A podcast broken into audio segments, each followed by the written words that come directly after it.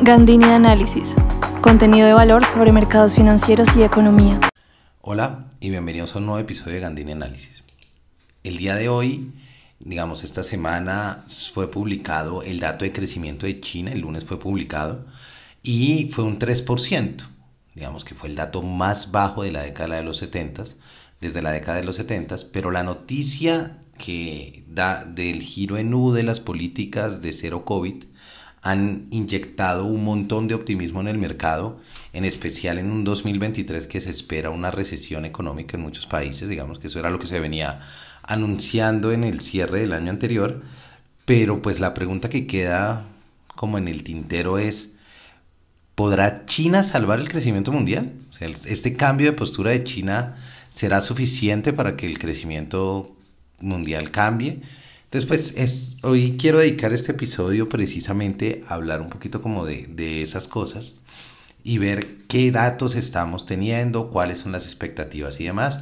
Voy a usar, digamos, empecemos hablando un poquito de proyecciones, las proyecciones del Banco Mundial. El Banco Mundial tiene un, un informe que se llama Global Economic Perspectives, entonces, ¿esto qué quiere decir? Son perspectivas económicas mundiales. Cada cierto tiempo se publican. La última vez fue en junio y ahora fue, hay uno nuevo que tenemos en enero, que vale la pena, digamos, eh, ver un poquito los datos que tenemos para entender. Entonces, lo que dice el, el, el Banco Mundial es lo siguiente. Lo que dice el Banco Mundial es, el mundo se espera crezca 2.9%, muy parecido al 3% de China, en este año, como el cierre ya del crecimiento mundial. Las expectativas para 2023 y 2024 serían 2023 crecimiento de 1.7%. Esto fue rebajado 130 puntos básicos desde junio, es decir, en junio se esperaba 3%, pero ahora ya la expectativa se ha ajustado a 1.7%. Digamos que ya empieza, empieza a ajustarse un poco a la baja y a notarse el cambio, digamos, menos optimista por lo menos en esta, en esta visión. El 2024 se espera una recuperación a 2.7, que igual sigue siendo un dato ligeramente más bajo que el de junio, con 30 puntos básicos por debajo de lo que se proyectó en junio. Ahora bien, si nosotros vemos la expectativa, digamos, que ellos tenían para China era 2.7, no se aleja mucho del 3% que tuvieron, pero en 2023 se espera un 4,3%. Si nosotros vemos en, en, un rango entre 4,5 y 5 es donde se esperan, digamos, las expectativas futuras de crecimiento de China. Em, este aumento de crecimiento, pues con el cambio de política también eh, puede, puede mostrar un impulso importante, pero digamos que también hay que notar que en 2023 vamos a tener a Estados Unidos creciendo con la expectativa, mismas expectativas del Banco Mundial, 0,5. La zona euro no creciendo en absoluto con 0. Japón con 1%. Entonces yo creo que por lo menos pensando en Estados Unidos, la zona euro y China como tres fuentes importantes de crecimiento global, pues vemos que si bien China va, va a cambiar y está cambiando, digamos, y es uno, es uno de los temas que, que me parecen interesantes, lo he estado revisando precisamente para, para unas, unos webinars y unas columnas con unos clientes, y es, ha habido un cambio no solamente en la política de cero COVID de China, sino una relajación también de las políticas restrictivas sobre un sector que es crucial en el crecimiento, que más o menos el 25% del crecimiento chino depende, y es el sector inmobiliario, con la relajación de medidas que se han implementado en 2020, a raíz también, digamos, de todo el, la debacle de Evergrande y demás.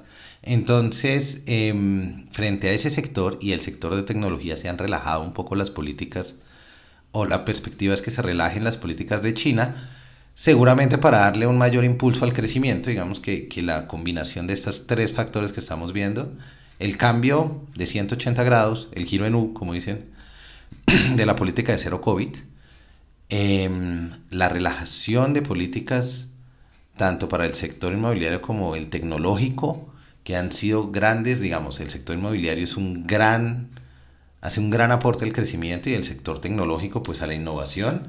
Han sido focos claves de políticas anteriores de China y del crecimiento chino.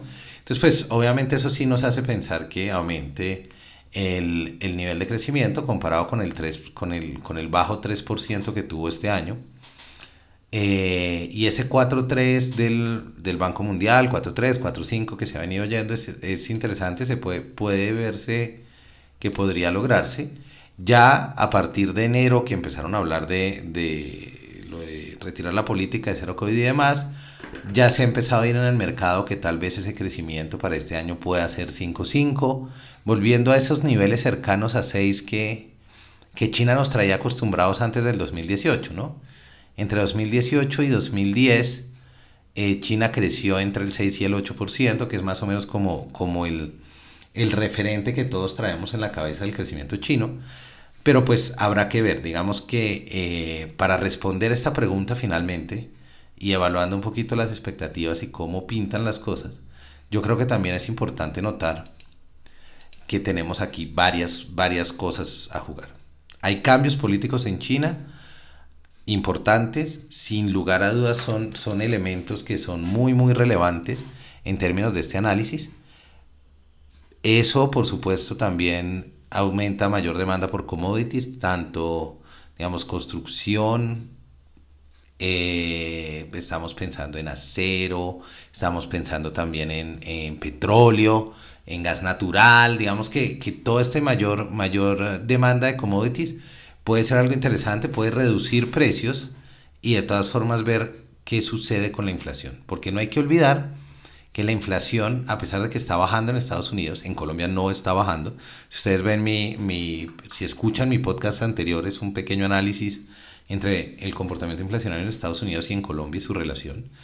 Pero si bien está bajando en Estados Unidos, hay países donde está bajando más lento o no está bajando como en Colombia, pero más allá estamos en niveles históricamente altos, combinados con altas tasas de interés promovidas por los bancos centrales precisamente para controlar esta inflación, no se las ponen fáciles a las empresas.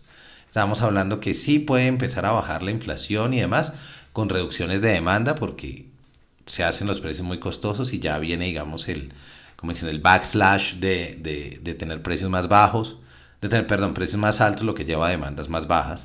Adicionalmente, los aumentos de tasa pues también empiezan a, afectar ya. Recuerden que las políticas de los bancos centrales no afectan inmediatamente em, el consumo, pero con el tiempo, entre 12, 18, 24 meses, empiezan a tener, a tener impactos importantes. Entonces, eso puede reducir también el crecimiento, porque se está reduciendo el consumo buscando reducir la inflación. Entonces, fíjense, fíjense que tenemos ahí varias fuerzas que empiezan, que empiezan a jugar un poco. ¿El cambio en China es relevante? Claro que sí, es importantísimo. China es un consumidor, como iba diciendo, de commodities, también es un jugador importante en el comercio internacional y tenemos muchos elementos ahí asociados.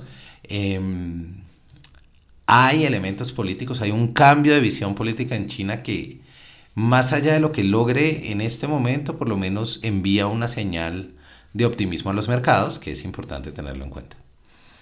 ¿Será China suficiente para salvar el crecimiento mundial? Yo creo que no. Yo creo que es parte de la solución que puede darle un, nuevo impulso al crecimiento mundial. Sí, de todas formas recuerden, el crecimiento mundial está pensado a la baja en unos 7. Vamos a ver qué cosas pueden pasar es más en Estados Unidos y en las, particularmente también en la zona euro, con la guerra y demás cosas en Ucrania, y ver qué va sucediendo.